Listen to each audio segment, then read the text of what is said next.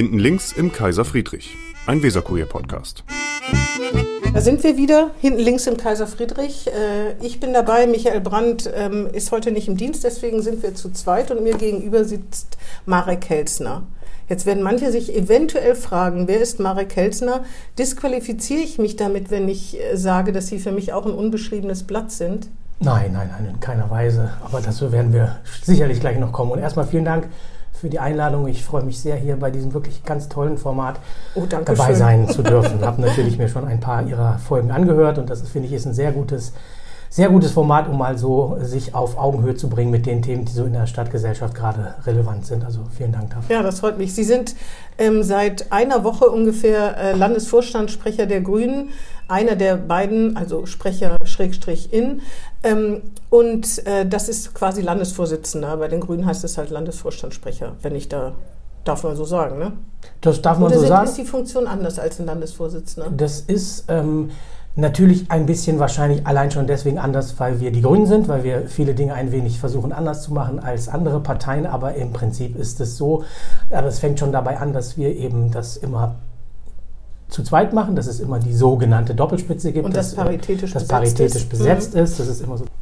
Und ähm, da sind Franziska Tell und ich am Samstag zu unserer großen Freude von der Landesmitgliederversammlung zu den beiden neuen LandesvorstandssprecherInnen der Grünen in Bremen und Bremerhaven gewählt worden.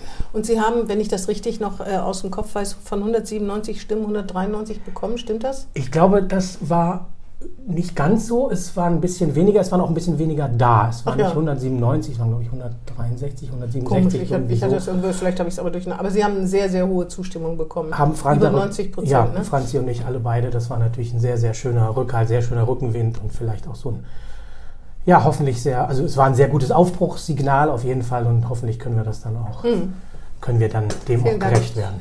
Ähm, äh, obwohl für viele Grüne Sie wahrscheinlich auch eher ein unbeschriebenes Blatt sind, weil Sie sind so eine, ich weiß nicht, bei Landesmitgliederversammlungen waren Sie vielleicht schon, können, vielleicht können Sie uns noch erzählen, seit wann Sie bei den Grünen sind, aber Sie sind auch Beirat im Beiratsmitglied und Fraktionssprecher im Beirat Schwachhausen, aber auch erst seit 2023 oder habe ich mich da vertan? Nein, das ist richtig. Ich bin tatsächlich, also es ist so, ich bin vor vier Jahren mit meiner Familie nach Bremen aus ähm, dem Berliner Ah, Umland auch noch- zurückgekehrt. Ich Ah, bin sozusagen ein zurückgekehrt. Rückkehrer, ein Hm, leidenschaftlicher Bremen-Rückkehrer. Ich bin äh, in Bremen aufgewachsen, habe sozusagen die zentralen Stationen meiner Kindheit und Jugend hier verbracht. Und 2019 kam so die Idee, doch nochmal andere Wege zu gehen mit äh, meiner Familie. Wir haben drei Kinder und haben dann die Idee gehabt, lass uns doch nach Bremen gehen. Und das stieß auf allgemeine Begeisterung und somit bin ich auch erst seit 2019 eigentlich wieder hier in Bremen. Und ähm, wie wir wissen, äh, vielen Dank, kam dann ja ziemlich bald danach die Pandemie, die äh, sozusagen das Engagieren hier ein bisschen schwieriger gemacht hat. Aber bin dann tatsächlich 2021 mitten in der Pandemie äh, äh, eingetreten hier bei den Bremer Grünen, wollte das eigentlich früher schon machen, aber Sie war waren noch halt- nicht vorher bei den Grünen, ich sondern war Ihre- vorher nicht Das aktiv, heißt, Sie ich Mhm. war immer natürlich großer Unterstützer, Wähler und Sympathisant, Sympathisant, und mhm. auch, aber eingetreten, sozusagen den Schritt zum aktiven Mitglied, der war erst 2021. Die erste Mitgliederversammlung, weiß ich noch, war damals auf dem Rennbahngelände, an, äh, hier dieses Atlantik Hotel, glaube Mhm. ich, wo man noch äh, mit Maske und in 10 Meter Abstand gefühlt voneinander entfernt Mhm. saß. Das war schon eine sehr spezielle Veranstaltung. Ja, und dann ging es eigentlich relativ äh, schnell über mein Engagement als sachkundiger Bürger für den Beirat in Schwachhausen, weil ich dort lebe. Das ist ja bei uns auch ziemlich klar so am Barkhof. Genau, Weiß ich auch, also- kann ich Ihnen auch gleich erzählen, warum ich das Genau. weiß. Das wissen Sie vielleicht auch noch, warum ich das wissen könnte. Ja, okay, da bin ich gespannt. Mhm. Und darüber dann in den Beirat und dann stand ja nach dem, wie wir alle wissen, sehr ähm, suboptimalen Wahlergebnis, sag ich mal so, Das ist schon haben wir... Äh, Das haben Sie schon drauf, ja. Andere naja, sagen gut, desaströs. das, ja, das ist das vielleicht auch ein bisschen. das ist ja völlig klar. Ja, ich wollte es jetzt extra mal so ein bisschen... Ja, gut. Dürfen das Sie auch. wissen wir alle, dass es so war, aber da war natürlich jetzt rundum großes Bedürfnis nach, nach Neuaufstellung, einfach Dinge nochmal ähm, neu aufzustellen, anders zu betrachten. Und hatten wir auch einen sehr intensiven Prozess bei den Grünen über die sogenannte Wahlnachlese gemacht, den ich einen hervorragenden, wirklich sehr, sehr guten Austausch fand. Und da war natürlich jetzt auch neben der auch Neuaufstellung in der Fraktion, auch äh, in den senatorischen Behörden, in den beiden Ressorts natürlich auch die Frage, wie wird der neue Landesvorstand besetzt, da ja der jetzige oder der ehemalige Landesvorstand nicht mehr angetreten ist, mehr oder weniger geschlossen, genau haben wir uns da halt neu aufgestellt. Und so kam dann langsam dieses Thema wie sieht es denn mit dem Sprecher des Landesvorstands aus? Aber das ist ja eine steile Karriere, ne? Da gibt es ja immer zwei Thesen. Und nehmen Sie es mir nicht übel. Das eine ist, die Grünen haben niemand anders gefunden. Und das andere ist, sie sind so ein toller Hecht, dass die Grünen gar nicht umhin kamen.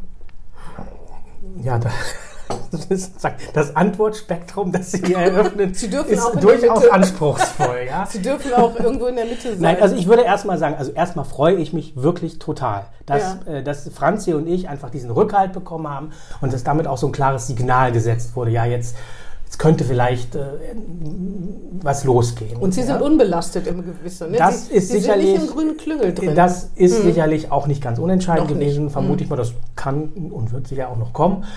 Aber äh, ich würde gerne nur mal ein, was mir wirklich wichtig ist, weil Sie sagen, die sogenannte steile Karriere. Ja, das ist also das ist tatsächlich, wenn das so an mich herangetragen wird, ich persönlich sehe das überhaupt nicht so. Ich sehe das als eine sehr große Chance, wirklich auch gestalten. Ach, Karriere, es geht nicht um Karriere, das meine ich. meine Ist geht- ehrenamtlich alles, Genau, das ist klar. so. Es gibt eine Aufwandsentschädigung, aber Karriere in dem Sinne. Also das machen will ich auch mal wirklich sagen. Ich habe so großen Respekt. Da sind ja so, also wir, ich bin wirklich der, der, der, also der mit Abstand älteste im Landesvorstand. Das sind alles junge Leute, die studieren, die im Übergang zum Beruf oder wirklich in den Berufsanfängen sind. Das sind einfach Leute, die sehr, sehr viel Engagement, sehr viel ehrenamtliches, Engagement hier an den Tag legen. Und das ist mir mal ganz wichtig auch zu betonen. Also jetzt äh, viel weniger diesen Karrieregedanken. Nein, nicht Karriere, natürlich, sondern- aber es ist eine Karriere, dass man gleich so eine hohe und verantwortungsvolle Position bekommt. Ne? Andere warten da in anderen Parteien jahrzehntelang drauf. Ja, ich finde es eher, es ist, eine, es ist, es ist ein, natürlich ein großer Vertrauensausspruch oder Beweis, aber es ist auch eine sehr, sehr große Verantwortung, die man, der man sich dann, also mit der man sich auseinandersetzen muss. Und so würde ich es eher betrachten. Und Sind Sie denn angesprochen worden oder haben Sie Ihren Hut in den Ring geworfen? das ist ja immer so ein bisschen diese berühmte Frage, ich glaube mit dem Ei und der Henne, ich weiß nicht genau, da gibt es also- das so und so. Nein, das war schon so, also es gab äh, auch aus der Partei Menschen, die ich sehr, sehr schätze, die mich konkret angesprochen haben, aber sicher auch nicht als einzigen. Also dann es waren, wurden ja viele Gespräche, denke ich, auch im Vorfeld geführt. Und ähm, da ich das aber vielleicht, ja, ich habe es jetzt von meiner Seite, glaube ich, nicht aktiv jetzt betrieben, aber das hat mich dann dazu gebracht, aktiv drüber nachzudenken, sage ich mal so. Und das war durchaus ein Prozess, der auch nicht von heute auf morgen erledigt war. Der hat Ihre Familie wird ja vielleicht auch Bedenken haben. ganz groß, auch wirklich Wegen Zeit mehrere so. Besprechungen in der Familie, im, im, im beruflichen, im Freundschaft, also im Freundeskreis. äh, Also sehr, sehr viel Austausch ist eigentlich das, was ich die letzten Wochen und Monate schwerpunktmäßig gemacht habe. Und dann irgendwann einfach zu sagen, okay, ja, also Ich versuche. ich versuche es, ich trete an, ich erkläre mich bereit, ich erkläre meine Kandidatur. Und ähm, seitdem ist die Sache halt ähm, ihren Weg gegangen bis hin zur ähm, Landesmitgliederversammlung Ja. am vergangenen Samstag. Dazu, dass Sie der Älteste da sind, hätte ich noch eine Frage. Das macht mir nämlich, ich will nicht sagen Sorgen, aber ich denke, das könnte für die Grünen auch nicht so gut sein. Äh, ist die Frage, wie die jungen Leute aufgestellt sind. Über die grüne Jugend sozusagen können wir vielleicht nachher noch reden. Aber erstmal wollte ich fragen, wären Sie denn nicht gerne ein beschriebenes Blatt, weil Sie ja tatsächlich Drehbuchautor sind, Schauspieler waren zumindest, machen Sie Sehr, sehr lange her. als Theaterschauspieler Ja, in erster Theater. Linie und Producer. Das heißt, in der Fernsehwelt sind sie bekannt. Und, ähm, da haben, und sie sind Drehbuchautor für Serien, die wahrscheinlich jeder kennt. Soko Wismar, Vapo Berlin, Küstenwache, Klinik am Alex und im Namen des Gesetzes, ARD, ZDF, ORF, RTL, also alles Namen, die Sender schlechthin, kann man fast so sagen. Und ähm, da weiß ich nicht, müsste ich das wissen? Ich meine, ich bin jetzt keiner, der die Soko Wismar inhaliert oder so im Vorabendprogramm oder auch nicht im, im Stream. Aber wären Sie da lieber ein beschriebenes Blatt, dass man sagen würde, Mensch, Marek Helsner kommt mir doch irgendwie bekannt vor, der hat ja ganz viele. Dann habe ich was über Ihren ersten Film gelesen, Jagd, äh, Jagdhunde. Jagdhunde, der sehr, gelobt worden ja, ist, genau. da Viele Preise. Also der war, das war Ich habe den leider nicht gesehen, aber wenn man den noch irgendwo sehen könnte, jetzt wo ich die Beschreibung und die Kritiken gelesen habe, würde ich ihn mir angucken. Äh, da steht, der spielt in der Uckermark. Mhm. Äh, ich weiß nicht, ob das was mit der Kanzlerin zu tun hat, wahrscheinlich eher nicht. Nein. Auf jeden Fall interessieren Sie sich, äh, äh, wurde auch beschrieben, für Menschen am Rande der Gesellschaft, ne, die irgendwie nicht dem, dem Standard oder so entsprechen und die dann eben mit Beziehung oder mit ihrem eigenen Leben ringen. Wären Sie denn da gerne ein beschriebenes Blatt? Also müsst, sollte man Sie da kennen? Meinen Sie innerhalb der Branche? Ähm, Innerhalb der Branche wird man Sie mit Sicherheit Ja. kennen, ne? aber Also äh, ja, das ist eine f- sehr interessante Frage. Ich würde mal so sagen, wenn man ähm, zumindest, ich kann jetzt auch nur deutschlandweit reden. Ich weiß nicht, in Amerika ist es wahrscheinlich gerade jetzt auch im Wandel begriffen, äh, was jetzt die Bedeutung von sogenannten Creatoren oder UrheberInnen, mhm. DrehbuchautorInnen betrifft. Das ist, gehört sozusagen, it's part of the job, wie wir sozusagen sagen. Wenn man als Drehbuchautor, Drehbuchautorin an den Start geht, dann nimmt man in Kauf, dass man zwar der oder diejenige ist, die das Projekt maßgeblich an den Start bringt und mhm. entwickelt, aber letztlich mhm. nie im Rampenlicht stehen wird. Also Beim Tatort ist es inzwischen ein bisschen anders, ne? Ja, das war aber wirklich ein Prozess, der sich ewig, gedauert, ewig ja. hingezogen hat und erst in den letzten Jahren mit so einer großen Initiative seitens der ähm, Writers Guild of America, aber auch dem Deutschen Drehbuchverband, äh, wo ich auch Mitglied bin, da ging es halt wirklich um so Sichtbarkeit mhm. oder Sichtbarmachen von UrheberInnen. Mhm. So, ne? Es gab ja auch dann eine Reform des Urhebergesetzes etc. Da hat sich viel getan und da ist jetzt auch vielleicht in der, Öffentlich also in der öffentlichen Wahrnehmung sicherlich nicht, aber in der brancheninternen mhm. Wahrnehmung schon so eine Sensibilisierung, weil die wissen letztlich auch, naja, wenn uns niemand mehr unsere Geschichten schreibt, dann haben wir auch nichts, was wir produzieren können. Ne? Na, vor allem, ich kann mich daran erinnern, dass doch deutsche Schauspieler immer lauthals klagen, wir haben ja keine Stoffe. Also es gibt ja, ne, dass die Stoffe nicht anspruchsvoll genug sind oder so. Dass, äh, zumindest gab es diese Klage mal. Ich weiß nicht, ob die inzwischen äh, ver versandet ist. Auf jeden Fall, deswegen sind Drehbuchautoren ja wichtig. Ne? Ja gut, gemeckert wird immer überall, in jeder Branche, in jedem Feld, in der Politik genauso wie in der Kunst oder in der Fernsehbranche. Ich glaube, dass wir auch hier, das gibt so und so. Es gibt, sagen wir mal, so eher so das serielle Tagesgeschäft. Das ist eher das, was ich aktuell betreibe, einfach auch unter der Perspektive, dass ich ja auch eine ökonomische Verantwortung, dass ich einfach auch die, meine hm. Familie also irgendwie uns auch ähm, Für die Soko Wismar machen Sie sehr viele, ne? Ja, sehr viel. 30 oder ja, wie viele Folgen Sie dann ist ein schon? für mich ganz wundervolles Format, wo großartige Leute arbeiten, mit denen ich sehr, sehr vertrauensvoll zusammenarbeite und man trotz dieser doch versuche ich gleich mal einen Bogen mhm. zur Politik und zu Bremen zu schlagen, trotz der formalen und auch budgetären Limitierungen, die man in so einem mhm. Format, mhm. heißt ja auch explizit Format hat, doch sehr, sehr viele Freiheiten hat. Und gerade, was mich ja immer interessiert, mich interessiert ja nicht jetzt äh, die Geschichte von Mord und Totschlag als Krimi per se, sondern mich interessiert immer das menschliche Drama dahinter, mhm. Äh, das Schicksal, was dahinter, was führt die dazu, die Psychologie mhm. dahinter. In der und Politik finde ich das übrigens auch das Interessante. So, und da hat mhm. man dann dennoch die Möglichkeit eben auch Menschen, die nicht im Zentrum des öffentlichen Interesses stehen, mhm. Menschen, die vielleicht anders sind, andere Lebensentwürfe haben, in dieses kleine, kleinstädtische Umfeld einzubinden. Und das mhm. ist vielleicht auch so ein bisschen, äh, Politik ist ja so, wie ich das jetzt am Lernen bin, ist auch etwas, wo es Formate, wo es budgetäre, mhm. gerade hier in Bremen, Beschränkungen, ja. Begrenzungen gibt und es geht eben darum, daraus das Bestmögliche zu machen, also im Rahmen können, der Möglichkeiten. Das ne? Problem ist nur, dass Sie Ihren Rollen zuweisen können, wie sie sich gefällig zu verhalten haben, damit es womöglich auch zu einem guten Ende kommt. Das werden Sie in der Politik schlecht schaffen. Ne? Wenn höchstens in der eigenen Partei, und da wäre ich noch skeptisch.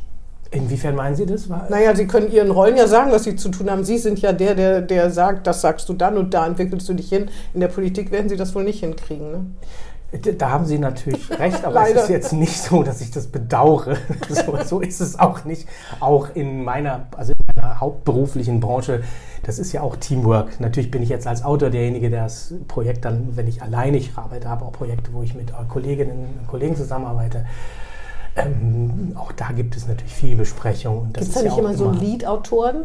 Oder ist ja, das Lead-Autoren, das habe ich. Also so ein, der, das, den, der sogenannte Head-Autor. Head, ja, Head das ist genau. etwas, das ist insbesondere in der seriellen mhm. Entwicklung, wenn insbesondere neue Formate entwickelt werden, dann versucht man das sozusagen kreativ zu bündeln auf die Schultern eines Head-AutorInnen-Teams damit oder keine, einer Person. nicht zu Brüchen kommt in den Rollen, äh, genau, Figuren. Ne? Damit ja, es ja. auch nicht mhm. zu ähm, inhaltlichen mhm. Brüchen kommt, dass die mhm. Figuren kongruent sind, das jetzt nicht gerade beim jetzt ich meine, bei einer Serie ist das sowieso einfacher, aber bei so Einzelstücken wie Tatort, dass man mhm. halt nicht in einer Reihe, in einer Episode äh, passiert, äh, das zwischen jetzt zwei durchgängigen mhm. Figuren, was dann völlig widersprüchlich ja, in ja, anderen wird. Ne? Ja. So ein bisschen so, ja. ja. Was ist eigentlich der Unterschied zwischen, achso, Sie haben erst aber eine Ausbildung als Schauspieler gemacht, ne? Also ich bin, das war also das war so. Ich bin 19, ich habe ein Bremen Abitur gemacht und bin nach Berlin gegangen. Aber Sie sind doch gar nicht in Deutschland geboren, oder? Nein. In Karlsbad sind Sie geboren. Ich bin in ähm, der ehemaligen Tschechoslowakei, in Karlsbad, der Karlovy Vary. Wunderschöne Stadt. Darf man das nicht mehr Karlsbad? Ist das schon? Nein, es ist nur, weil viele, ähm, weil Karlsbad, viele kennen Karlsbad, da sagen, ja, ja, klar, kenne ich, war ich mhm. schon mal, sehr schön. Und wenn man sagt, ich bin aus Karlovy Vary, mhm. dann sagen viele, was? Wo ist mhm. das denn? Ach so, Haben okay. wir nie gehört. Und das mhm. ist Carlo Vivari, Karlsbad, das ist deswegen, habe ich das jetzt Aber man darf schon sagen, Karlsbad. Selbstverständlich, Ah, ja. das ist, Mhm. ist, ist, ist, die deutsche Bezeichnung für, für Carlo Vivari. Aber was übrigens nicht übersetzt Karlsbad, Karlsbad heißt, heißt, sondern? sondern das sind die, die heißen von Karl. Also, weil dort war also da hat Karl, der Karl der Große damals irgendwann, so sagt die Legende, diese heißen Quellen entdeckt und sagt so, hier, Ach so. hier sind die heißen Quellen und ne, deswegen Es gibt zumindest Bad. eine kleine Verwandlung. da gab es Ja, noch nicht diese Idee des Bades. Ja, ja, verstehe. Das sogenannte Kaiserbad ist ja erst viel später Ja, gekommen. ich war da leider noch nie, Das aber ich habe schon, sehr ja, es soll sehr idyllisch sein sozusagen. Und dort bin ich, wurde ich geboren und ähm, das war, meine äh, Geburt war äh, ein gutes halbes Jahr nach dem Einmarsch der vorwiegend sowjetischen Truppen, damals nach der Niederschlagung des Prager Frühlings, Mhm. was das gesamte äh, Land in natürlich eine unglaubliche Schockstarre und diese Aufbruchsbewegung, diese Freiheitsbewegung, Mhm. diese wirklich diesen Prager Frühling, den Ja. ich natürlich nur aus Erzählungen Ja. meiner Eltern und, und anderen Familienmitgliedern äh, kenne, eben sehr, sehr brutal ähm, niedergeschlagen Mhm. hat. Es gibt ein äh, YouTube-Video, das haben wir entdeckt. Meine Mutter, die schon vor über zehn Jahren leider verstorben ist, sieht man dort als junge Frau tatsächlich vor einem Ach, tatsächlich? russischen Panzer und stellt sich da so Ihre hin. Mutter? Ja, haben wir irgendwann, da war sie leider schon verstorben und haben wir gedacht, das ist, das ist Mutter, die steht da vor diesem, vor diesem Panzer in Prag. Meine Eltern haben zu dem. Zeitpunkt dort studiert. Ja. Und da war halt sehr schnell klar, es ist, äh, hier ist nicht die Zukunft. Mhm. Also hier können wir ähm, Nicht bleiben. nicht Mhm. bleiben, hier wollen wir auch nicht bleiben. Mhm. Und ähm, dann haben sich meine Eltern entschlossen, mit Unterstützung der Großeltern eben diesen Weg in die Bundesrepublik. Sie wollten ursprünglich ganz woanders hin. Also mein Vater wollte, glaube ich, ähm, hat mal Kanada auch so. Also er hat eigentlich war nie ein jetzt Fan von der Bundesrepublik. Mhm. Waren die Tschechen sowieso nicht Mhm. unbedingt, weil sie äh, die Älteren auch noch die Besatzungszeit äh, äh, kannten. Und so sind meine Eltern getrennt voneinander damals äh, mit einem Touristenvisum. Das war noch möglich. Das Mhm. waren so die letzten Züge, wo das ging. Getrennt voneinander äh, in die Bundesrepublik. Damit sie nicht, auf, sich auf, äh, nicht Das auffällig werden. Kind, mich durften sie nicht mitnehmen. Ah, ja. Hätten sie das getan, hätte man sie vermutlich nicht ausreisen Mhm. lassen. Das war eine ja, durchaus nicht ganz undramatische Situation und hat dann eben durch das Versprechen meines Großvaters, der gesagt hat, ich werde dafür sorgen, dass der Junge ähm, nachgereicht wird, haben sie sich dann auf diese Reise begeben und tatsächlich ähm, Wie wurden sie denn nachgereicht? äh, nach ungefähr zehn Monate später, nach etlichen Interventionen meines äh, Großvaters, äh, väterlicherseits, der also über das Rote Kreuz, über humanitäre Organisationen, also wirklich alles versucht hat und dann letztlich auch erfolgreich geschafft hat. Soweit ich weiß, ist er bis auf die Prager Burg damals, also hat an höchsten Stellen versucht zu intervenieren und dann erwirkt, dass meine Großmutter mich ähm, Bringen konnten. bringen durfte. Also damit die Familie nicht auseinandergerissen ist. Genau. Ah, ja. mhm. Weil, äh, Aber mit Hilfe von außen. Das heißt nicht das, alle. na, das war mein Groß, also mein in der Tschechoslowakei lebender Nee, ich meine mit Großvater. Hilfe von außen mit irgendwelchen Organisationen. Nein, die, das war Ach so, keine ach, Organisation, das war tatsächlich. tatsächlich meine Großmutter, die dann ausreisen durfte und auch Mhm. noch zwei Wochen, glaube ich, in der Bundesrepublik geblieben ist, um so diese Übergangsphase Mhm. zu erleichtern. Das sind alles Dinge, die ich aus Erzählung höchstens unterbewusst weiß, weil ich da noch sehr Mhm. Klein war. Wie lange waren Sie denn von Ihren Eltern getrennt? Zehn Monate. Ganz schön lang, Ja, ne? es war eine relativ lange Zeit. Aber Mhm. es, war, äh, es war die einzige Möglichkeit. Ja, ja. Und das Mhm. ist, ich war jetzt auch nicht, also das, es waren auch viele andere, die das so machen mussten, Mhm. weil es nicht anders ging. Mhm. Sonst hätte man sie nicht rausgelassen. Ja, jedenfalls dann haben Sie, ähm, haben Sie in Bremen Abitur gemacht. Und dann, da waren wir, habe ich Sie ja so böse, äh, rüde unterbrochen, Entschuldigung, um auf Ihre eigentliche Herkunft, weil das ja eine interessante, spannende Geschichte ist, die Sie ja wahrscheinlich auch irgendwie geprägt hat. Ich habe auch gelesen, dass sie künstlerisch sozusagen die Wende geprägt hat. Darüber können wir vielleicht noch kurz Mhm. sprechen. Dann haben Sie Abitur gemacht und dann, haben Sie dann schon die Schauspielschule besucht? Nein, das war, ähm, da gab es noch einen entscheidenden Zwischenschritt. Sie haben es gerade angesprochen, sozusagen künstlerische Prägung, weil äh, es einfach so war, dass wir in, also unseren Weg in der Bundesrepublik als ähm, AsylbewerberInnen, die wir waren, also meine Eltern haben um politisches Asyl gebeten, das auch bekommen und wahnsinnige Unterstützung von Freunden, die sie damals kennengelernt haben, aus Bremen bekommen, also die sehr viel geholfen Ah, ja. haben. Und Und kon konnten Ihre Eltern denn schon Deutsch? Anfangs nicht, Mhm, überhaupt ja. nicht und haben das dann sehr schnell lernen Mhm. müssen und auch natürlich lernen wollen. Und ähm, immer natürlich, also sie waren wahnsinnig jung, die waren 21, Mhm. als sie ihre Heimat verlassen, wo sie sich geliebt haben. Und da war natürlich immer eine große Trauer und immer eine große Leerstelle. Also man hat sich, also wir haben sich sehr in so, äh, wir haben in Marburg gelebt, haben sie studiert, dann haben wir auch unsere ganzen Bremer Freunde kennengelernt. Es war so eine dieses große Gefühl des Verlustes. Sie durften auch nicht zurück, Mhm. weil sie wären verhaftet worden. Sie waren verurteilte Republikflüchtlinge. Also der Kontakt in die Heimat bestand, also war sehr schwierig. Die Telefonate, das waren das waren Highlights, wenn man das mal konnte, wenn man mal eine Leitung hatte. Äh, Die Großeltern durften uns besuchen. Das waren dann immer so die besonderen Wochen. aus. Altersgründen. Aus Das war in der Altersgründen, DDR Exakt, so das war in der ähnlich, DDR ja. ähnlich. Mhm. Und somit lebten wir eigentlich immer in diesem Gefühl dieses Verlustes, Mhm. des Schmerzes, äh, zwar der Freude oder der Erleichterung, ähm, hier in der Bundesrepublik sein zu dürfen, aber das war sehr prägend. Das Mhm. hat auch meine Kindheit sehr geprägt. Wir waren sehr viel in Tschechien, tschechischen Communities Mhm. unterwegs, schon in der studentischen Zeit und dann auch später.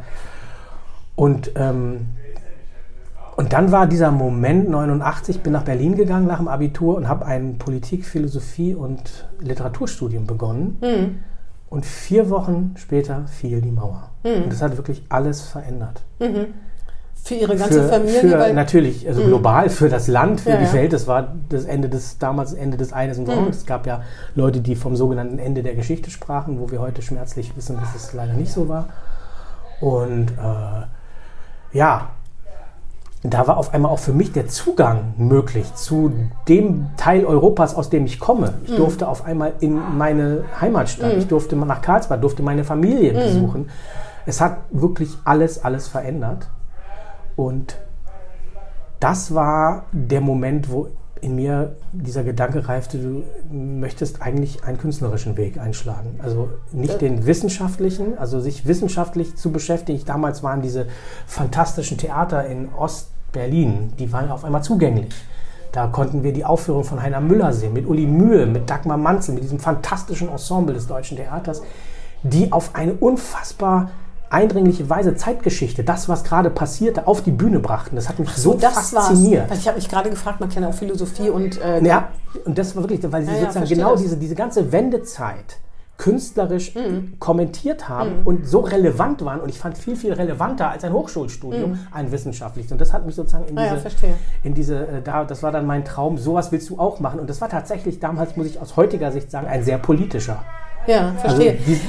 Also aber, trotzdem ist man ja nicht zum Schauspieler geboren. Also muss ja extrovertiert sein. Ne? Man muss auch was mit, man muss ja auch Talent mitbringen. Man kann ja, also zu mir könnte man zum Beispiel nicht sagen, mach mal eben Schu äh, Schauspielstudium zu machen, man muss auch aufgenommen werden und so weiter. Irgendwas muss doch schon in ihnen geschlummert haben, oder? Äh, Das würde ich so, äh, also sehen Sie, fragen Sie was, das würde ich so nicht sehen. Ich habe mich da nie gesehen. Also ich habe mich wirklich deswegen auch Politik, Philosophie, Literatur, also eher in einem politisch-geisteswissenschaftlichen Zusammenhang gesehen, wollte da auch, also damals war so die Idee, auch durchaus politisch mich zu betätigen oder journalistisch. Das waren so eher die, die, die, und das wurde tatsächlich durch diese Wende Ja, das verstehe ich alles. Mhm, das ist äh, interessant. Das war gar nicht, das, ich bin extrovertiert, ich will irgendwie auf die Bühne oder so. Das war wirklich vielleicht aus heutiger Sicht so dieser Wunsch nach dieser, I- dieser Lücke in der Identität, Hm. die aufgrund meiner Biografie sich offenbar ergeben hat und zu dem Zeitpunkt viel, viel größer war, als ich mir das selber eingestehen wollte. Oder ich habe es einfach mit 19, Hm. 20 nicht verstanden. Ich glaube, dass es eher daher kam. Aber trotzdem als Schauspieler müssen sie ja nun mal auf eine Bühne, ne? Ja. Das können sie ja nun nicht zu Hause. Nein, das, das, kann ja nicht ähm, jemand sein, der das, schüchtern äh, und zurückhaltend war dann auch erforderlich, da Also so ein bisschen Rampensau-mäßiges muss ja in einem stecken, weil sie haben ja in, ihrem, in ihrer Ausbildung vermutlich auch nicht nur vor, vor Kollegen oder so äh, gespielt. Ne? Nein, wir haben natürlich nicht. Das war schon so. Ich habe ja auch dann ähm, Sie waren ja in x Theatern. Ja, ne? viele Jahre in Zürich am Schauspielhaus, in, in Stuttgart, in, in Schwerin. Das war auch damals, da wollte ich unbedingt hin, weil das äh, in der ehemaligen DDR und damals einen hervorragenden Ruf hatte. Nach Bremen wollten Sie nicht? Nach Bremen wollte ich, ich wollte nicht zurück. Zu der Zeit, nee, da war ich ja gerade weg aus Bremen. Ah, da wollte ich ja. erstmal ein bisschen so die Welt sehen. Dann war ich eben in Österreich, Schweiz und aber auch da, irgendwann habe ich gesagt, so, das, du hast das jetzt gemacht Hm. und jetzt mach was anderes. Wie ist das eigentlich als Schau- Schauspieler? Ich meine, das sind namhafte Bühnen, die Sie da aufzählen, in Zürich und so weiter. Ähm, also erstmal, ähm, wie ist das da zu stehen? Es ist ja eine, auch ein Team, eine absolute Teamarbeit. Ne? Ich meine, ein Personenstück gibt es auch, aber es sind relativ selten. Wenn man so äh, im Zentrum der Aufmerksamkeit steht und Applaus aufbrandet, vielleicht auch mal Buhrufe, ich weiß nicht, ob Ihnen das überhaupt mal widerfahren ist. Wie ist das eigentlich? Ist das nicht fürs Ego so ein richtiger Booster? also wie gesagt, das ist so, ich habe irgendwann erkannt, dass es nicht mein Weg ist. Hm. Also habe ihn dann ja auch, äh, bin dann auch Verlassen, ja. mit, mit großer Freude. Das war eine tolle Zeit. Letztlich waren das sechs Jahre meines Lebens. Ist ja auch aus heute jetzt schon über 20 Jahre Obwohl, das ist gar nicht so lange, fünf, sechs Jahre. Ne? Eben das Nee. nicht so Hm. lange. Und natürlich ist es, wenn Sie sagen, ja, Ego-Booster, das ist, in dem Moment ist es, ist es immer schön, grundsätzlich im Leben an, Anerkennung zu bekommen. Aber so unmittelbar kriegt man es ja ganz Ja, selten. Ne? Aber das kann man dann auch schon irgendwie bisschen differenzieren. Das ist Mhm. natürlich jetzt erstmal für diesen Abend, vielleicht für die äh, Rolle, für die Leistung ist. Und es ist auch sehr flüchtig. hm, tatsächlich. Das ist sehr flüchtig. Mhm. Also das ist nicht, ja, ich will jetzt sagen, nachhaltig. Also es ist, ähm, flüchtig ist, glaube ich, das richtige Wort. Mhm. Und es war, meine Hauptmotivation war wirklich auch damals mit den immer, man ist ja immer in einem Ensemble-Zusammenhang, irgendetwas zu schaffen, was Menschen interessiert, berührt und dann mal ist man mehr und mal weniger im Vordergrund. Ich war ja immer in so Repertoirebetrieben, wo man ähm, mal irgendwie eher größer und mal kleiner besetzt wurde. Mhm. Das- Hatten Sie eine Lieblingsrolle? Oder vielleicht ja, äh, also eher Bösewicht oder jugendlicher Liebhaber? ach, Was waren das, Sie Das denn? musste man alles mal machen. Ach so, wusste, ah ja, wusste, das wusste ich gar nicht. Also, Ja, ja.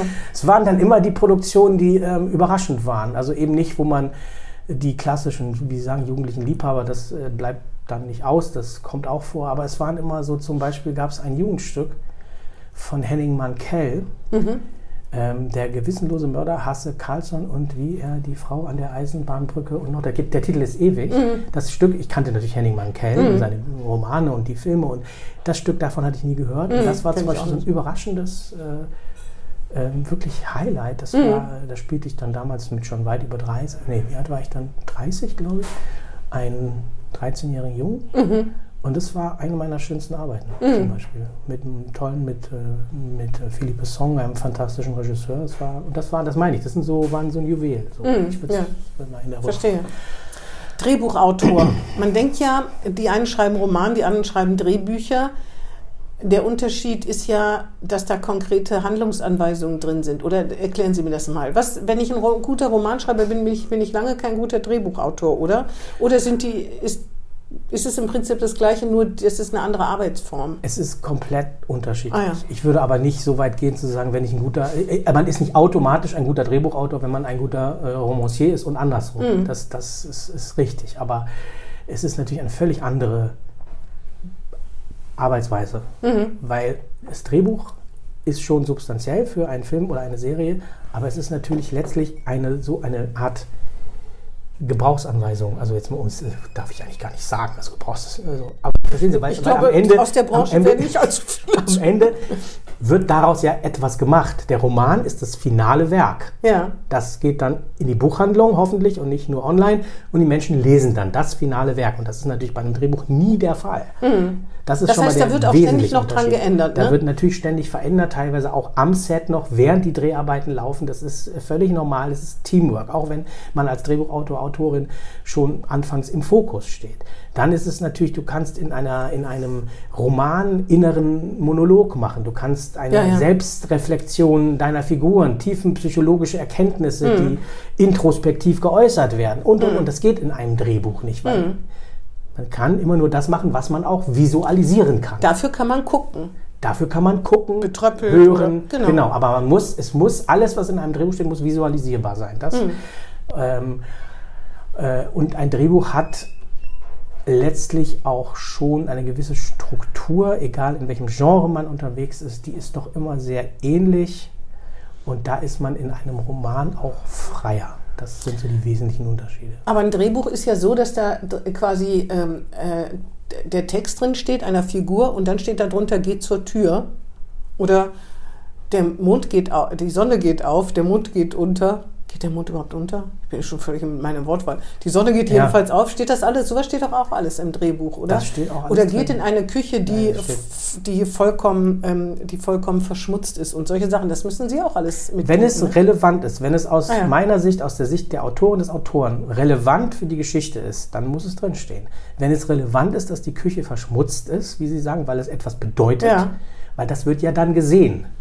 Dann steht es drinne. Dann Sonst ist es irgendeine Küche und jemand anderes kümmert sich darum. und irgendeine Küche ist es eigentlich auch nicht, weil Mhm. auch eine Küche ist ein, ein, ein zentraler Lebens-, also Mittelpunkt, ja, wie wir so schön sagen. In, meistens ist ja immer die Küche der zentrale Ort Mhm. in, in einer Wohnung, in einem Haus. Also spiegelt das auch irgendwie natürlich die Persönlichkeit der Menschen, die Ah ja, dort verstehe. kochen, die dort leben, zusammenkommen. Also ist es natürlich wichtig. ob Wird das also jetzt auch ein bisschen eine beschrieben. Moderne, Ja, ja. sterile, äh, 50.000 Euro, was weiß ich. ähm, Bulthauptküche Ja, jetzt haben Sie es gesagt. Ich dachte, ich darf sowas nicht sagen. Wir dürfen es beide nicht sagen. Oder, oder ob es jetzt irgendwie eine zusammengewerkelte, was auch immer, das sagt ja etwas. Also ja, das steht alles drin. Das ist. Ja, das ja. ist sehr genau beschrieben. Und die Herausforderung ist also das mit dem Budget, das kann man sich vorstellen. Angeblich werden die Drehtage ja auch immer mehr begrenzt. Ich weiß nicht, ob Sie das in, Ihrem, in Ihrer Berufskarriere auch erlebt haben, dass die Soko Wismar, ich weiß nicht, wie viele Drehtage haben die für eine Folge? Ja, das ist gar nicht, kann man da, da das wird alles natürlich viel, viel, äh, also von Jahr zu Jahr begrenzt. Genau, Budgets. also ne, das bei, den, bei den Serien, also bei den seriellen Formaten, das ist übrigens auch jetzt nicht ein deutsches Phänomen, das wird auch in anderen Ländern so gemacht, dreht man en bloc mittlerweile. Also da Ach so, die nächste Folge wird schon Nein, nicht nur mitgedreht. die nächste sozusagen. Folge, da werden Ach, das vier, fünf. Folgen in einem Block parallel gedreht. Oh, das ist ja total kompliziert, Das ist oder? Wie extrem blickt man da kompliziert, noch auch für durch? die, für die, für die also das Schauspieler. Team. Die haben dann jetzt vormittags eine Szene aus äh, einem Buch das und dann haben sie danach eine andere Szene, die in einer völlig anderen Geschichte. Alle Achtung. Aber das, ist, normal. natürlich, weil das Budget, Das obwohl ich ja immer sage, der öffentlich-rechtliche Rundfunk ist ja derart mit Geldern ausgestattet, mit Geld ausgestattet, dass ich das gar nicht nachvollziehen kann. Aber egal, das ist im ARD, ZDF und ORF offensichtlich so. Also wird zusammengekürzt. Da beschweren sich ja auch Schauspieler drüber, ne, dass es äh, Akkordarbeit auch ist, lange Drehtage und so weiter und so weiter. Das ist die Beschränkung. Aber wie lernt man eigentlich in einem Drehbuch, wie, wie so eine Soko-Folge ist 30 Minuten oder wie lang sind die? also f- 44 Minuten. 44 Minuten muss man ja alles unterbringen. Wie schafft, wie lernt man sowas? Weil das, das ist ja, es ist ja wie so ein ganz großes Knobel, Knobelstück. Man, der Zuschauer muss mitkommen, der Fall muss ich, den muss ich kapieren. Es gibt, Ver, äh, es gibt Beziehungen zwischen den Ermittlern, die weitergedreht werden wollen, private Sachen, die Familie lernt man immer kennen oder irgendwelche, weiß ich jedenfalls, die haben auch ihre eigenen Probleme. Und dann muss auch zum Schluss äh, noch der Mörder oder Täter gefunden werden, meistens jedenfalls. Und es muss auch noch logisch sein. Ich bewundere Krimi-Autoren ja sowieso, weil ich glaube, das ist eine große mathematische Gleichung, die sehr schwer ist und ärgere mich wie doof über Krimis, wo ich denke, jetzt kommt der Täter wie Chaos der Kiste und vorher die ganzen losen Fäden, das hat irgendwie gar nicht gepasst. Auch das gibt's, ist mir wahrscheinlich auch schon mal passiert, dass sowas dann. Das glaube ich nicht. Keine Ahnung, Sie können ja mal, können mir dann ja mal eine Rückmeldung mir- geben, wenn Sie mal mir das, was ich- was ich finde von Ihnen, Ich will nur mal sagen, es ist so tatsächlich so mit, das stimmt, es ist, ist, ist völlig richtig, was Sie sagen. Es ist tatsächlich so, Krimi ist nun mal das Genre, was in Deutschland, aber auch im europäischen Zusammenhang das, was am meisten produziert wird. Also wenn man als Autor, Autorin überleben will, dann kommt man da nicht vorbei. Weil es so für so große Beliebtheit sich Weil erfreut. Krimi letztlich, ich meine, schauen Sie die ganzen skandinavischen Krimis, die auch hier so irrsinnig beliebt sind, die Mankell-Krimis, die Tatort ist ja auch die ein Tatort, Klassiker, Das ist ja. alles. Das ist, Ja.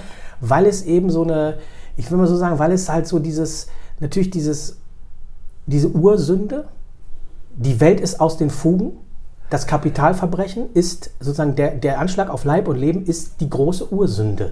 Das ist der große Tabubruch. Das ist der Abgrund, vor dem wir Angst haben und in den wir dann natürlich auch blicken, wenn wir eine Geschichte, in der es um Mord und Totschlag geht, sehen. Und vielleicht gibt es da so ein bisschen einen Zusammenhang. Und am Ende aber auch wieder die Wiederherstellung der Und die Motive kann man oft nachvollziehen. Und dann geht es eben darum, Gier. was sind die. Motive? Mhm. Und ich glaube, das ist natürlich etwas, was über alle Epochen kulturgeschichtlich auch jetzt, äh, ist sozusagen die sogenannte voraussetzungslose Erzählung, die auch überall verstanden wird, egal in welchem Mhm. Ja, ja, kulturellen genau. Kontext man lebt. Und das ist auch einer der Gründe, warum es so, so beliebt und erfolgreich ist. Hm. Auf jeden Fall ist es eine große Knobelei, das gut hinzukriegen.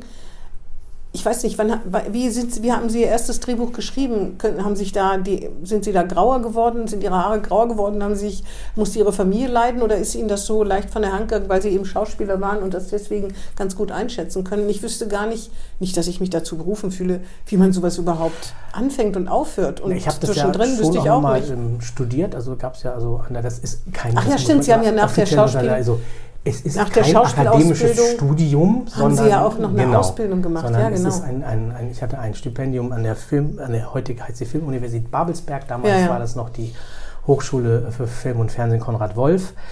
Und da bekam ich von Rosa von Braunheim damals, der dort ähm, als Professor ähm, engagiert wurde, der war dann sowas wie mein Mentor, glaube ich.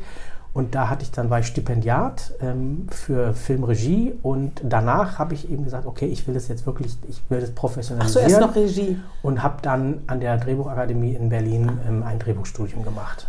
Und Jagdhund, war das die, Das Ihre war- Abschlussarbeit ja, sozusagen? Das war meine Abschlussarbeit, Jagdhunde, Jagdhunde. ne? Mhm. Das war ein, ähm, ein Kinofilm, den wir damals gemeinsam mit dem kleinen Fernsehspiel vom ZDF gemacht Ah, ja. haben, mit einer ehemaligen Kommilitonin aus meiner Stipendiatenzeit. Äh, die hat äh, dort Regie geführt. Und es war mein Abschluss, der aber mir nicht als Abschluss anerkannt wurde, weil wir bereits vor meinem Abschluss, vor dem offiziellen, das sozusagen vertraglich mit dem kleinen Fernsehspiel verabredet war. Und dann haben die Formalien gesagt, ja, dann kriegst du jetzt halt keinen Abschluss. Ja, das ist natürlich doof. Das, ja Gott, aber das ist auch egal, weil das ist ein, kein akademisches Studium. Das war eine tolle Zeit, wo man fantastische Leute kennenlernte. Da war irgendwie, äh, stand ich auf einmal im Fahrstuhl, unten war die Premiere von Herr der Ringe und Peter Jackson stand neben mir. Also das waren einfach fantastische Begegnungen, die man da hatte, die sehr augenöffnend waren. Das finde ich viel wichtiger. Aber das war ja trotzdem toll, dass Ihr erstes Projekt gleich so erfolgreich war, ne? Das war toll, ja. Das war Also erstmal das Erfahrung. verkaufen können ans ZDF, Ja. das versuchen wahrscheinlich auch viele, Ja, auch wenn die bestimmt eine Verbindung zu dieser Schule irgendwie haben. Ne? Natürlich, das sind ist ja auch, das ist ja sozusagen die Nachwuchsförderung ist- genau. des ZDFs und die haben natürlich äh, gucken explizit. Ja, aber wie viele Leute gibt es, die da gerne, äh, die da gerne ihre Sachen veröffentlicht sehen?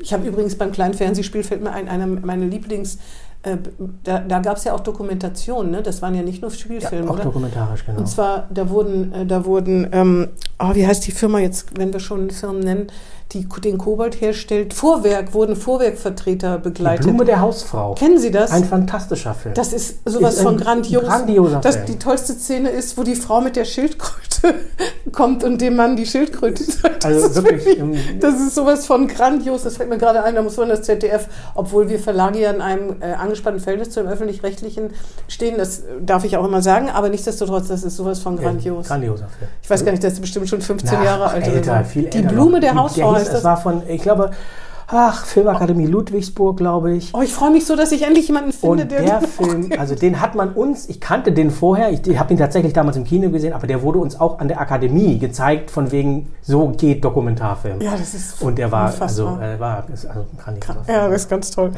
Ähm, ja, jedenfalls junge Hunde, Drehbuch, also das, dann lernt man natürlich die Technik, wie fängt man an, wie hört man auf, wie kriegt man den Spannungsbogen hin, ohne sich zu verzetteln. Für Außenstehende meint man, das ist echt anspruchsvoll. Ist es wahrscheinlich auch. Ich meine, ihr macht, macht das jetzt schon lange. Es ist jedes Mal wieder auch anspruchsvoll. Also auch wenn man Routine natürlich mit den Jahren bekommt, ist es jedes Mal wieder. halt Dass immer man nicht wieder neu. 44, sondern dass es 54 Minuten sind und dann weiß man gleich, oh, Das, sind, das ist noch Ach das so. Leichteste. Das Ach sind so, eher ah die ja. äußeren Vorgaben. Okay. Aber das Hm. ist genau, dass es irgendwie inhaltlich, dass es schlüssig wird. Das ist. Und am Ende ist es ja auch, es muss ja auch alles irgendwie sich irgendwie erdacht werden. Das ist ja nicht von selbst da. wo, woher kommt denn Ihre Inspiration? Gehen Sie morgens im Morgentau spazieren? Das ist so die, äh, das romantische Ideal, das ich auch gerne hätte. Nein, das ist unterschiedlich. Das ist manchmal. Oder hier, ist das alles aus, sind das Sachen, die Sie in Bremen aufschnappen? Auch, ja, klar. Das ist, man verarbeitet ja, egal was man tut, seinen Alltag immer in irgendeiner Form. Und Artikelschnipsel aus dem Weserkurier? Ausschließlich. Na, natürlich, wenn man, äh, klar, ob es jetzt der Weserkurier oder äh, ein anderes Medium ist, wenn du merkst, da ist irgendwo ein Thema, vielleicht ein bisschen etwas, auch ein skurrileres, bizarreres oder wo man sagt, oh, das ist interessant. Auch wenn es auch nur ein Charakter ist, irgendwie eine bizarre Anekdote über jemanden, der was Interessantes macht, ja, natürlich greift man das auf. Ganz klar. Ich hätte da einen kleinen Vorschlag. Und zwar hat doch jetzt ein, ein, ein unbekannter Spender kleine Gold, äh, Goldstücke verteilt oder im Bremerhaven, irgendjemand Genau, im die- Briefkasten. ja. Daraus könnten Sie bestimmt einen Fall entwickeln. Äh, Sie werden es nicht glauben, aber als ich das gehört habe, dachte ich mir, was ist die Geschichte? Also hat man, eine- was könnte die Geschichte dahinter sein? Ja, dann könnte jemand versuchen, das Gold wegzunehmen. Ja, Oder es ist überhaupt geklaut. Das wäre toll. Sagen Sie mir Bescheid, falls Sie es irgendwie verwursten. Ich würde es mir gerne Ja, angucken. genau. Woran schreiben Sie denn gerade an was für oder dürfen Sie das gar nicht? Sie schreiben ja wahrscheinlich oder schreibt man parallel an mehreren Drehbüchern? Schafft man das? Ja, das muss man. Also, Muss man sogar. Weil das immer unterschiedliche Entwicklungsstadien Ja. und so. Ne? Also dann gibt es halt, sagen wir, die sogenannten Bread and Butter Jobs, was eben das serielle Arbeiten, beispielsweise für die Soko-Formate, aber immer auch nebenbei äh, Entwicklungen, von denen man nicht weiß, ob sie jedes Licht der Welt erblicken oder nicht. Das mache ich parallel. Also, Gibt es da irgendwelche Pläne, über die Sie ansatzweise reden könnten? Ja, ist tatsächlich äh, nicht so ganz einfach darüber Da reden meint zu dürfen. keiner, der aber Stoff es, klaut, oder? Warum? Es gibt ein Projekt, ein sehr politisches, ein, Mhm. ein, ein, ein Fernsehfilmstoff, der sehr politisch ist. Ähm, Geht es auch meine, um tatsächlich das Abdriften der Gesellschaft in, Mhm. in die rechte Ecke. Also Mhm. die, die wirklich versuchen, sind wir sozusagen sehr tief eingetaucht in die in unserer Geschichte, in die, in die rechte Szene und erzählen sozusagen aus diesem Zentrum heraus eine, ja, eine ist aber ein Spielfilm. das wird ein Spielfilm. ah, ja. Und, ähm, aber das sind so Entwicklungsprojekte, schreibe ich mit einem Kollegen zusammen. Ähm, und daneben gibt es noch auch weitere. Aber wie gesagt, das meiste, das, immer, das läuft immer ähm, Pa- schon parallel. Parallel, geht auch gar nicht anders. Das ist aber so, dass man das dann irgendwann jemandem vorstellt, der das dann produziert oder dann versucht einzufinden, der das produziert, ja. Der, naja, der ist produziert, aber vor allen Dingen der ist finanziert. finanziert. Also selbst wenn man jetzt eine Produktion gefunden hat, die sagt, wir finden das toll, dann lass Mhm. uns das gemeinsam angehen, muss die Produktion ja auch irgendwie finanziert finden. Und das ist Filmförderungs- äh, und solche Filmförderung Sachen, ja. oder aber einfach äh, das, das Fernsehen, was natürlich auch als Auftraggeber dann fungiert. Und Ja. Das ist auch nicht einfach, ver, ver, vermute ich mal. Muss man sich da eigentlich, muss man damit mit vielen Körben umgehen lernen? Oder ist, äh, ist man schon so erfahren, dass man schon weiß, naja, so in die Richtung, das muss eigentlich. damit muss man leben. Ah, ja. Das fällt auch nicht leicht, aber Mhm. das muss man immer wissen. Auch dass ähm, Zusagen, euphorische Zusagen Echt? kommen können, um dann am Ende in so sich ganz leise zu sagen, oh, vielleicht nicht hat doch geklappt. nicht, hat irgendwie aus den Oh, wie schrecklich. Das ist, aber das gehört dazu. Da muss, Ja. muss man mit. Dafür sind Sie Ihr eigener Chef. Äh, ja. ja, das muss ich mir mal sagen, ja. Aber ich meine, Nein. dafür können ja, Sie. man ist natürlich, ist, kann sich ein bisschen die Zeit einteilen, das ist schon ganz schön. Na, das ist wa- Ich wahrscheinlich. würde auch jetzt, muss ich jetzt sagen, um mal auf die Tätigkeit als Landesvorstandssprecher jetzt zurückzukommen, das war ja auch eine Frage, die berechtigt ist, wie willst du das denn hinkriegen? Ja. Kam auch aus der Partei, die völlig. Übrigens, das möchte ich gerne erzählen, fand ich sehr charmant, weil Franziska, also die Co-Sprecherin, wurde das, weil sie ist ja in der Bürgerschaft, ist gerade, ich glaube, ich darf es sagen, jetzt offiziell, ich bin mir nicht ganz sicher, sonst liebe Franzi, verzeih mir, promoviert, also das war sozusagen noch pending. Hat also schon ein sehr großes Pensum und da kam die Frage, äh, ja liebe Franzi, wie willst du das denn alles unter einen Hut bringen? Und dann kam die Frage nicht, also die kam auch an mich, aber vor allen Dingen, warum wird diese Frage eigentlich einem Mann nicht gestellt? Und das fand ich toll, weil genau das stimmt. Und insofern war ich dankbar für die Frage. Und auch Ja. da war eben, um nochmal auf Ihre Frage zurückzukommen, das muss man natürlich, wenn man freiberuflich arbeitet, kann man sich das ein bisschen anders einteilen, als wenn man jetzt Ja, das stimmt. ein, jemand hat, der Aber es wird Phasen kommen, wo sie denken, oh, oh, oh, oh. Das, ich meine, das kennt ja jeder wahrscheinlich, ne? vor allen Dingen mit Familie. Aber es wird bestimmt auch Phasen kommen, wo leider irgendwelche Sachen zusammenstoßen. Vielleicht sogar drei Sachen. Ja, Ne? das ist aber so. Dass sie das müssen Nerven mit wie immer- Drahtseile Das war haben. immer schon so. Also so, seit, seit mhm. ich, ich habe drei Kinder und also verheiratet drei Kinder, also in und zwar zwischen 8 und 18. Ja. Also auch schon mal so eine doch gewisse Spanne. Also das war, meine Frau ist auch sehr äh, freiberuflich tätig. Ah, ja. Also das ist bei uns, war immer schon so. Sie machen jetzt auch nicht den Eindruck, als ob man denken müsste, oh Gott, der, der ist schon am Rande des Nervenzusammenbruchs, so wie Sie hier sitzen. Eher, eher das Gegenteil, würde ich fast sagen. Ja. Ähm, Sie sind, äh, wie gesagt, im Beirat Schwachhausen. Jetzt, äh, woher weiß ich, dass Sie im Barkow-Viertel leben? Weil Sie im Weserkurier das erste Mal in Erscheinung getreten sind mit einem Leserbrief. Richtig, ich erinnere mich. 2020. Genau, da war noch, da war ich noch ein bisschen in der Orientierungsphase, wusste noch gar nicht, wer bei Ihnen ist denn der oder die Ansprechpartnerin für den Leserbrief und ich weiß noch, worum es ging. Ich auch. Ich habe es nämlich heute noch nachgelesen. Es ging um das, nee, um die Frage, ob die Carsharing-Fahrzeuge Anwohner in Parkrechte bekommen. Genau. Und das war gerade sozusagen das Verfahren und das war der Leserbrief. Haben Sie denn inzwischen Anwohnerparkrecht? Ja. Das weiß ich gar nicht. Ah Und da muss ich Ihnen wirklich sagen, Obwohl ich Cambio-Kundin bin. Das war tatsächlich so. Ich habe also diesen Leserbrief geschrieben. Mhm. Damals, ich glaube, war ich, war ich, ob ich überhaupt schon 2020 Mitglied bei den war Grünen. Mhm. war, weiß, nee, war ich noch nicht. Und dann klappte das.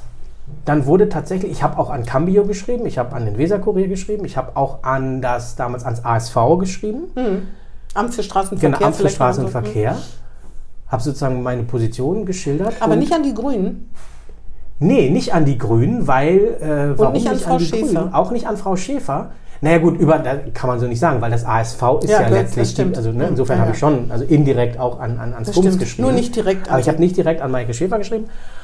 Und ja, und dann war es tatsächlich, ich glaube, jetzt will ich da nichts Falsches sagen, aber das waren eine Frage von wenigen Wochen. Und dann war auf einmal, ja, funktioniert.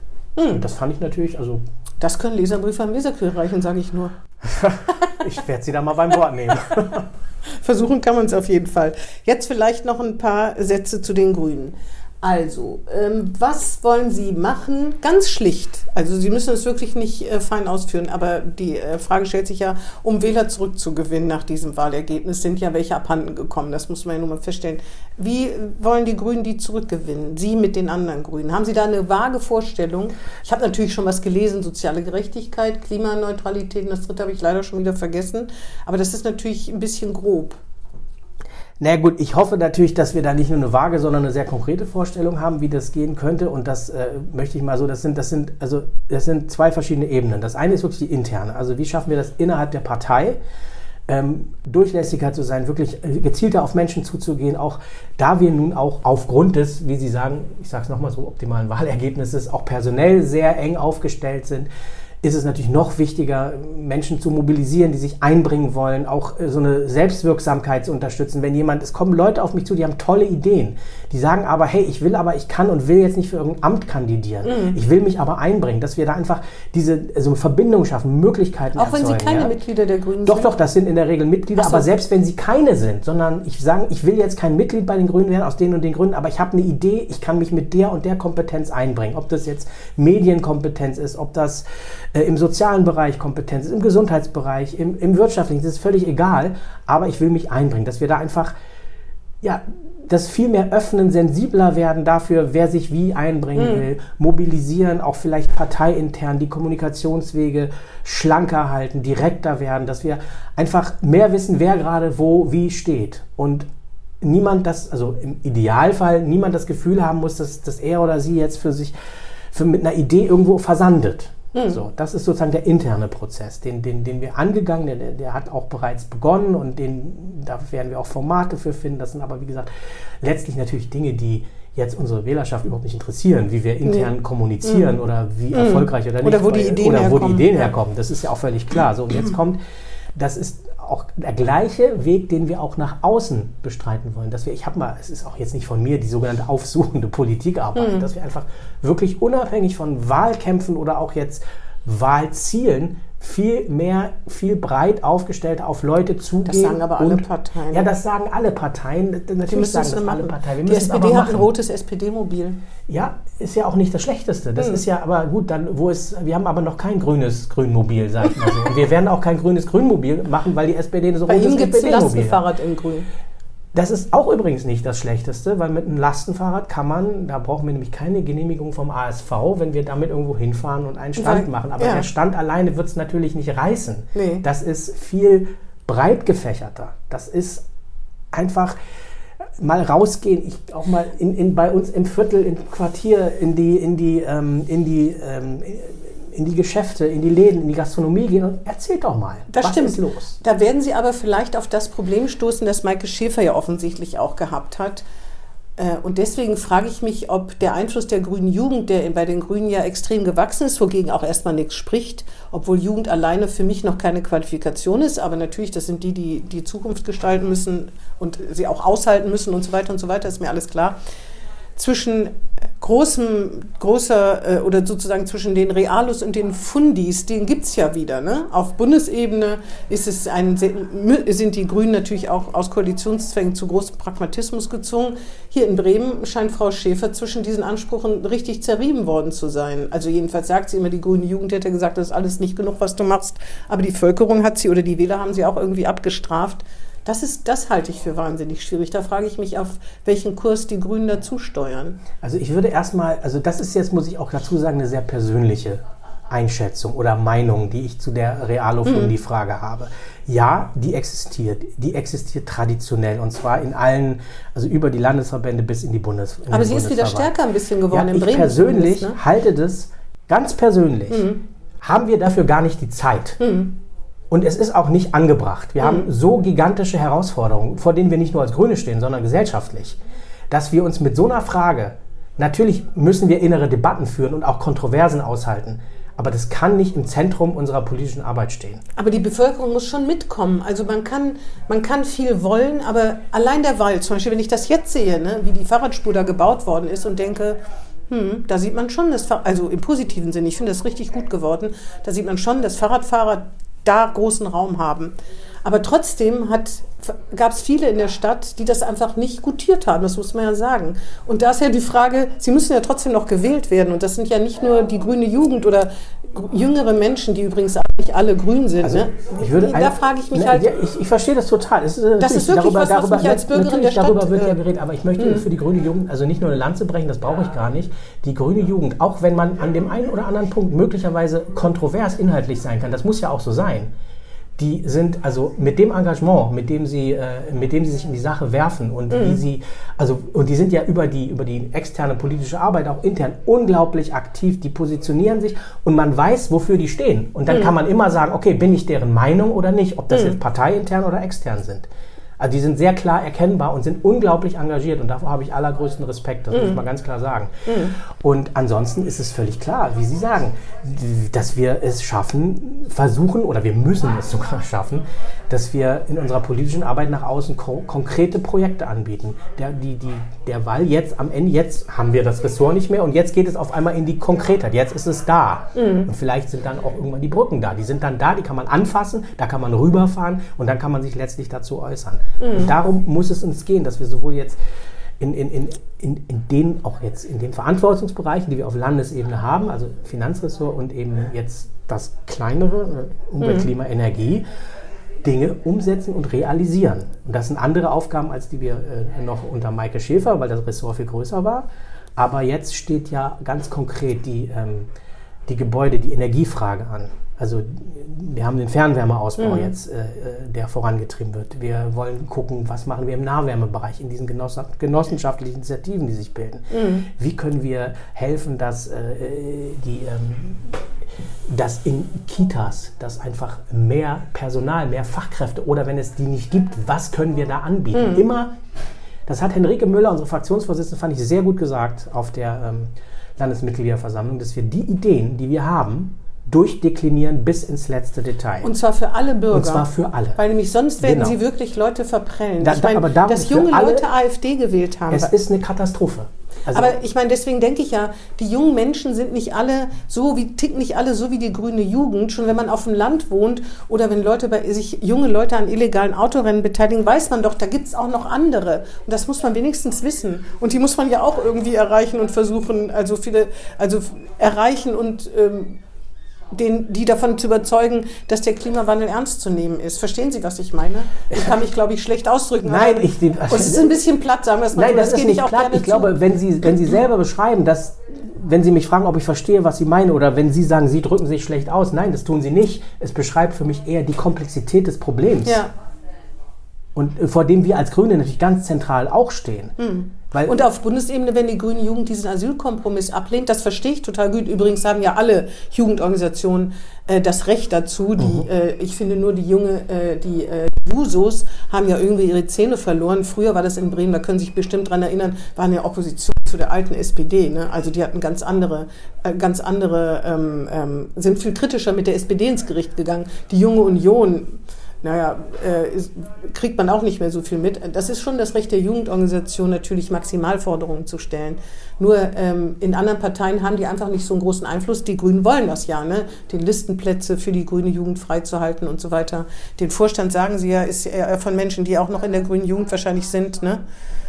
Zumindest sind, teilweise sind oder gerade, gerade ja, entwachsen richtig. sozusagen. Mhm. Deswegen, das äh, wenn ich bei den Grünen wäre, würde mir das richtig ein bisschen Sorgen bereiten. Ne? So kann ich mich zurücklehnen, das natürlich beobachten und gucken, mal gucken, was die, was also in vier Jahren also ist. Ich, ich, mir bereitet das keine Sorgen. Ich sehe das als, als eine Chance und Herausforderung. Es, und wie gesagt, es muss darum gehen, dass wir am Ende ähm, alle mit ins Boot holen. Und das ist von der grünen Jugend bis zu den grünen Alten. Das ist die Realo-Fundi-Debatte. Die möchte ich wirklich nicht aufmachen. Dazu habe ich eben hm. die Position. Ja, ja, das verstehe ich. Ne, dass hm. wir einfach so, und alles, was Sie eben beschrieben haben, auch jetzt die alten Auseinandersetzungen zwischen ähm, äh, den Jusos und der, der äh, etablierten SPD, mm. das war eine andere Zeit. Mm. Und ich will eigentlich nur immer wieder dafür, nicht, also werben ist wirklich das falsche Wort, aber dafür sensibilisieren, dass wir schlichtweg andere Herausforderungen haben. Wir haben ein fast schon zumindest ein, ein also Wir wollen nicht den Teufel in Nimmert fallen, aber die Herausforderungen so, sind die groß. Sind, die Ja, sind ja. da.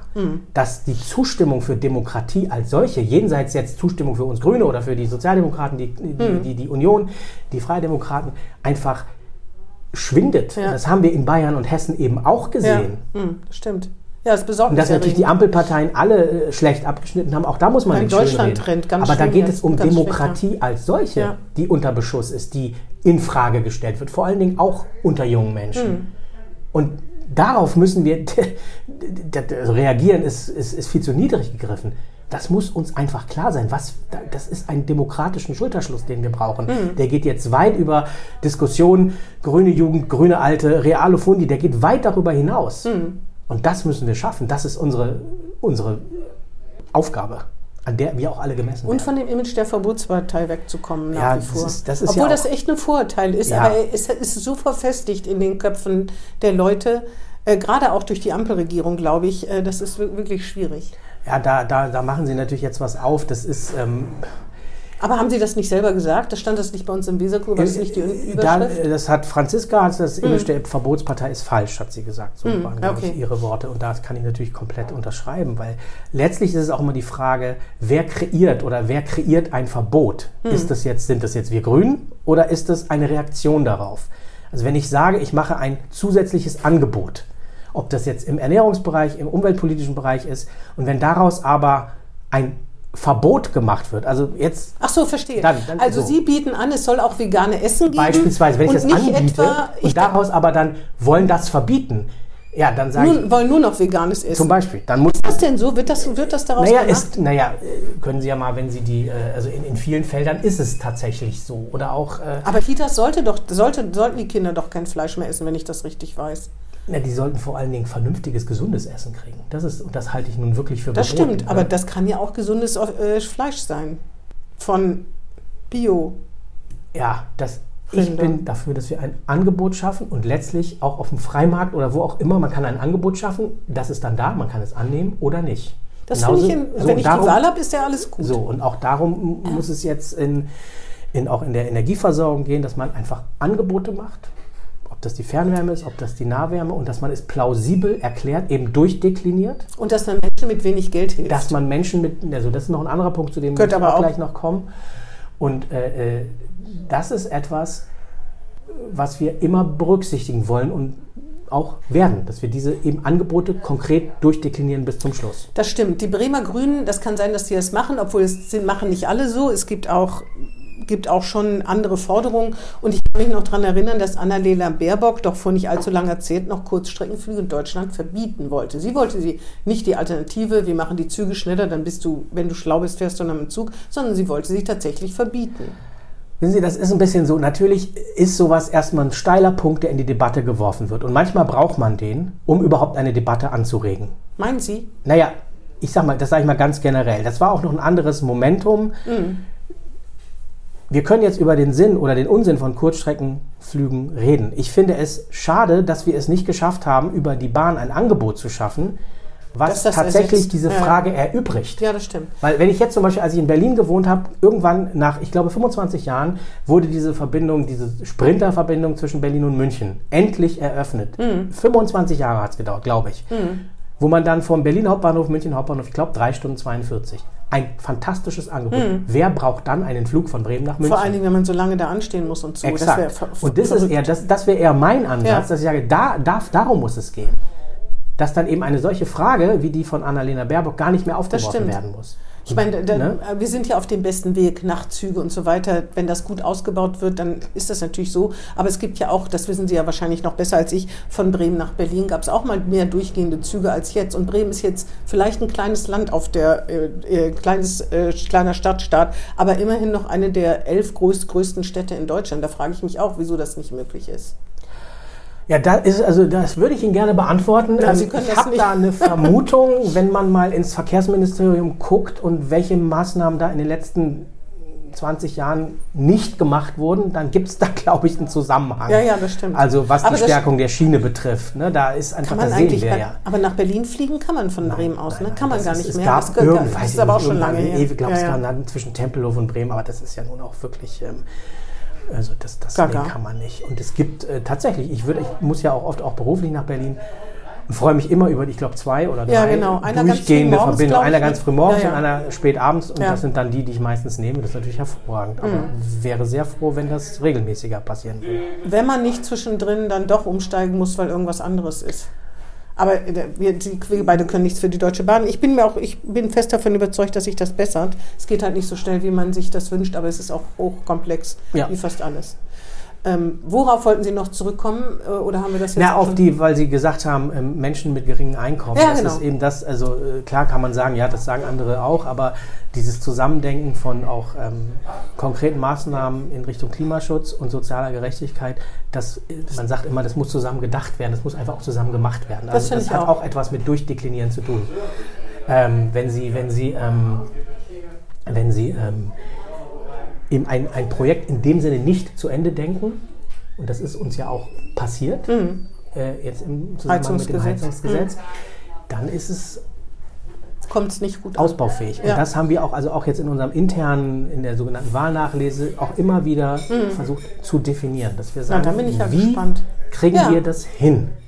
Dass, Dass keiner wie haben wir beispielsweise jetzt in der, äh, in, der, in, der, in der Wärmeversorgung, haben wir jetzt äh, sozusagen, wie kann man vielleicht noch auf die Bundesförderung etwas drauflegen? Also wie können wir das schaffen, dass das eben machbar ist? So. Verstehe. Ja, Das wie gesagt, ich bin gespannt.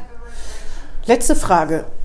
Landesvorstandssprecher, Drehbuchautor, Familienvater. Was machen Sie in den fünf Minuten, die am Tag noch bleiben? Was Das sind, Ihre Hobbys? Manchmal mehr als fünf Minuten Das war ja, sogar. war jetzt überspitzt ähm, formuliert.